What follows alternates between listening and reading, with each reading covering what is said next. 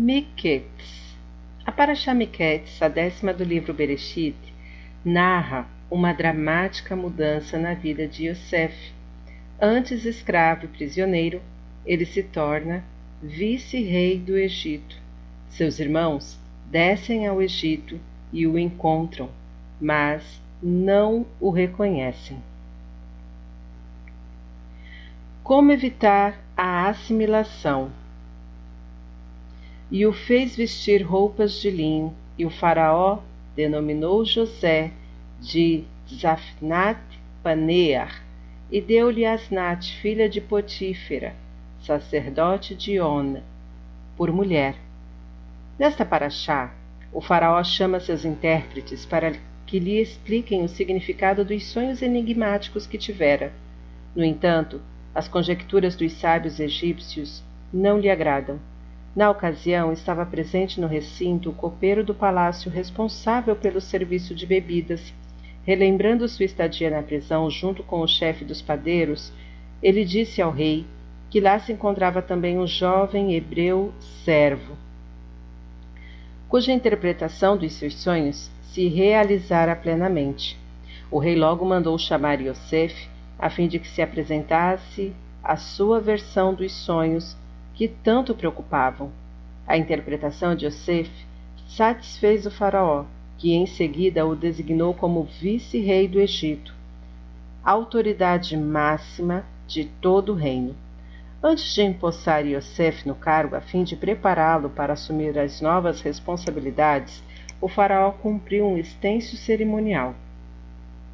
Deu-lhe o anel real para assinar documentos, vestiu com finas roupas de linho, colocou uma corrente de ouro em volta do seu pescoço, montou-o em sua segunda carruagem real, modificou-lhe o nome para Tsafnat Panear, casou com Asnat, filha de Potífera, o sacerdote de On.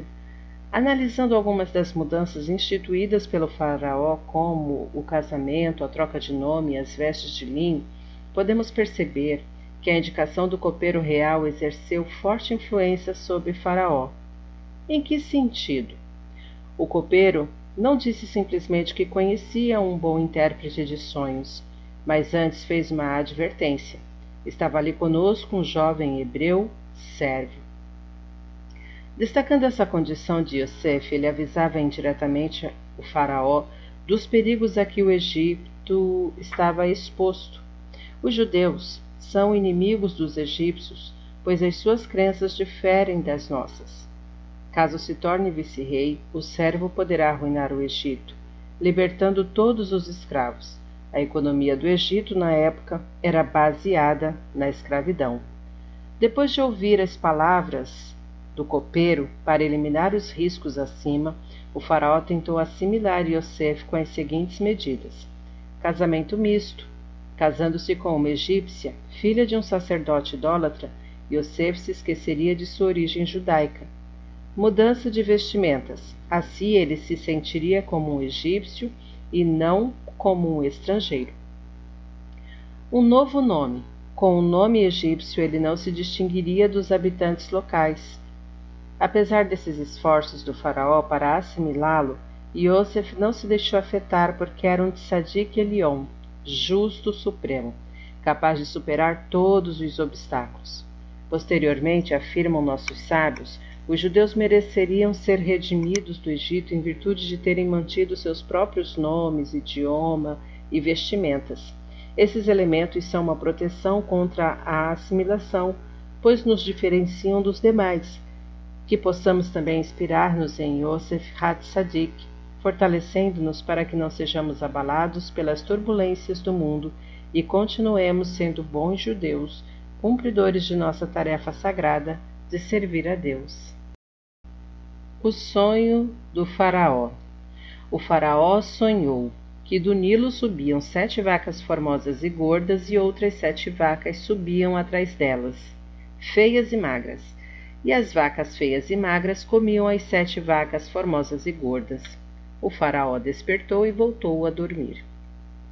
Esta semana a Torá narra o famoso sonho do Faraó, em que sete vacas gordas são engolidas por sete vacas magras. O sonho, na verdade, descrevia o futuro próximo do Egito. As sete vacas gordas representavam anos de fartura e as sete vacas magras, anos de fome. Consta em nossos livros que os sonhos podem ser uma espécie de profecia. Quando o judeu dorme, sua alma sobe e adquire forças que possibilitam que lhe sejam revelados segredos da Torá. Assim, o grande cabalista Arizal costumava dormir no Shabat à tarde, alegando que este sono é benéfico para a alma. Certa vez, enquanto o mestre descansava, o Rabi Avraham Alevi Beruhim percebeu que seus lábios se moviam e tentou escutar o que diziam. Neste momento, Arizal despertou e estranhou a presença do discípulo ao seu lado. O Rabi Avram, enchendo-se de coragem, perguntou o que lhe acontecera. O mestre respondeu: Enquanto durmo, minha alma ascende aos céus. Lá os anjos me perguntam onde quero ir. Levam a minha alma ao local escolhido e me transmitem segredos da Torá que jamais foram revelados. Eu os sussurrava enquanto dormia. Quando Rabi Avraham lhe pediu que relatasse o que aprendera, o Arizal af afirmou: Acredito, mesmo que eu falasse setenta anos sem parar, não seria capaz de dizer-lhe tudo o que ouvi.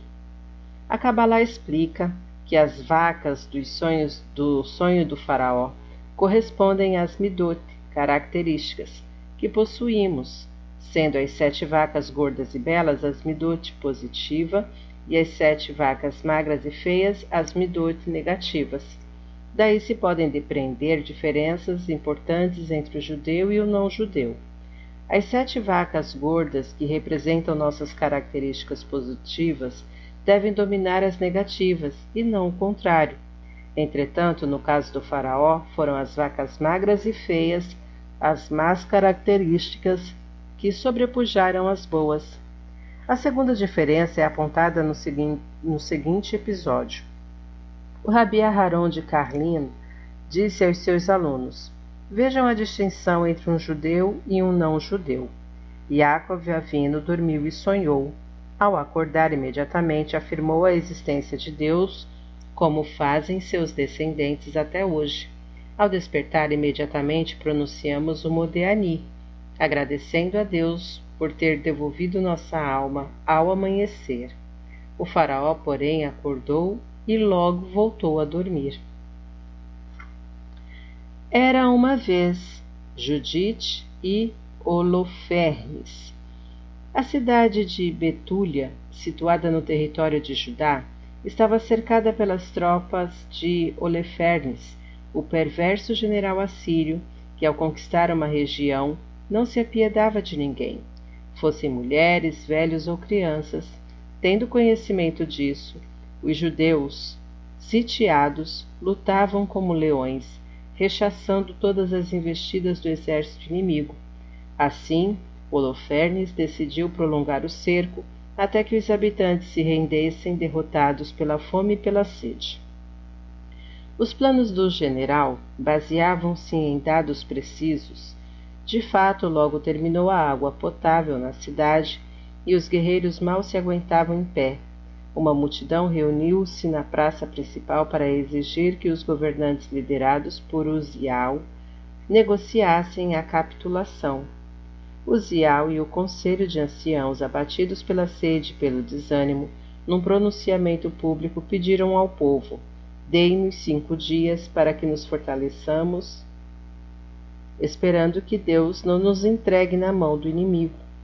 Cinco dias apenas. Passado esse período, se não vier a salvação, nós nos renderemos. A multidão exausta dispersou-se dispersou pouco a pouco. Na praça permaneceu somente uma mulher, imersa em seus pensamentos. Algum tempo depois ela falou a Uzial e os anciãos: Como vocês se atrevem a testar Deus, estipulando um prazo tão curto? Se confiam plenamente nele, porque só lhe dão cinco dias? Não sabe que entregar-se a Holofernes é o pior que a própria morte? Essa mulher era Judite, filha de Yohanan, o sumo sacerdote. Ela perdera o marido Menachê alguns anos antes e desde então vivia afastada do mundo. Passava os dias rezando, dava muito dinheiro para a caridade e era conhecida por sua integridade, recato e modos agradáveis. Você está certa, minha filha, respondeu Uzial. Porém, só se chover muito e nossos poços se encherem, teremos forças para suportar por mais tempo. O povo morre de sede. Reze, Judite, para que Deus tenha piedade de nós. Todos nós rezaremos e depositaremos nossa confiança em Deus, disse Judite. Mas vim comunicar-lhes que tenho um plano e talvez Deus mande a salvação por meu intermédio. Se vocês permitirem, irei a Olefernes acompanhada de minha serva. Uzial ficou perplexo. Você tem ideia do que está propondo? Arriscaria a própria vida por uma chance mínima de salvação? Deus já mandou a salvação por uma mulher antes. Yael, esposa de Haver Hakini, derrotou Cisra, retorquiu Judite. Por fim, vendo que não conseguiriam demovê-la de seu intento, Uzial e os anciãos a abençoaram para que obtivesse êxito em sua missão. Judite foi ao encontro de Holofernes enfeitada como uma noiva, vestindo suas melhores roupas, que não usava desde a morte do marido. Um chale encobria-lhe o rosto. Ela caminhava com sua serva, que carregava um cesto cheio de pães, queijos e garrafas de vinho. O sol já se escondia atrás dos montes quando Judite e a criada conseguiram escapar da cidade sitiada, rogando incessantemente a Deus. Elas se aproximaram das tropas assírias e foram interpeladas pelos guardas. Trazemos informações importantes para o general Holofernes, respondeu Judite com firmeza. Conduzam-nos a, a ele imediatamente. Holofernes, em seu gabinete, bebia com seus oficiais festejando a vitória futura. Ao vê-la, ele indagou: Quem é você e o que quer aqui? Venho de Betúlia, a fim de dar-lhe a fim de revelar-lhe uma estratégia infalível para a conquista da cidade sitiada, afirmou Judite. Em seguida disse que se cansara de viver em Betúlia e subornara os guardas para que a deixassem sair ouvira falar dos atos heróicos do general assírio e desejava conhecê-lo pessoalmente para ajudá-lo a alcançar a vitória. A situação em Betúlia está muito difícil em consequência do cerco, prosseguiu Judite. Os habitantes estão famintos, mas não perderam a confiança em Deus e aguardam a salvação. Enquanto mantiverem fé, você não os derrotará. Contudo, não resistirão mais do que alguns dias. Logo os alimentos kasher acabarão e os judeus passarão a consumir alimentos não kasher, e o que despertará a ira divina contra eles. Então você poderá vencê-los. Judite disse ainda a Holofernes que toda noite os guardas lhe relatariam os últimos acontecimentos na cidade. O general estava encantado com a visitante inesperada, uma bela mulher que lhe trazia informações valiosas ele lhe disse: Se tudo o que você diz é verdade e realmente me auxiliar a conquistar Betúlia, eu me casarei com você. Depois Holofernes ordenou aos guardas que deixassem Judite sair do acampamento toda a noite. Na noite seguinte, Judite foi às muralhas da cidade e comunicou a Uzial que Deus a ajudara. A salvação estava a caminho e os judeus não deviam perder a fé. No terceiro dia, Holofernes convidou Judite para jantar mandou que todos se retirassem do recinto e só entrassem se ele chamasse. Judite foi recebida calorosamente. Sobre a mesa ricamente decorada havia as mais finas iguarias. No entanto, ela disse a Holofernes que trouxera sua própria comida e bebida e não provaria mais nada. Ela serviu ao general um queijo extremamente saboroso, mas muito salgado. Holofernes era um glutão e comeu desmedidamente. Quando a sede começou a incomodá-lo, ele bebeu do vinho de Judite e rapidamente se embriagou, deitou-se e adormeceu. Então Judite suplicou a Deus que lhe desse coragem, e lutando contra o próprio medo, foi até a parede em que estava pendurada a espada do general assírio, com as mãos trêmulas e vigor sobrenatural, Ela ergueu a espada e cortou a cabeça de Holofernes, levando a cabeça decepada embrulhada numa toalha. Judite saiu do acampamento escoltada pelos guardas como fazia todas as noites, fingindo que nada acontecera. Atravessou os portões de Betúlia e foi mostrar a Uzial o que trazia. Porém, sem dar-lhe tempo sequer para agradecimentos, ela disse: Não podemos perder um minuto. Dê instruções aos nossos combatentes para atacarem imediatamente. As tropas inimigas apanhadas de surpresa acorrerão ao seu general e verão que a sua cabeça foi cortada. Os soldados ficarão confusos e fugirão em todas as direções. Nossa vitória será completa. Assim foi, e a cidade de Betúlia salvou-se graças a Judite, uma mulher de valor.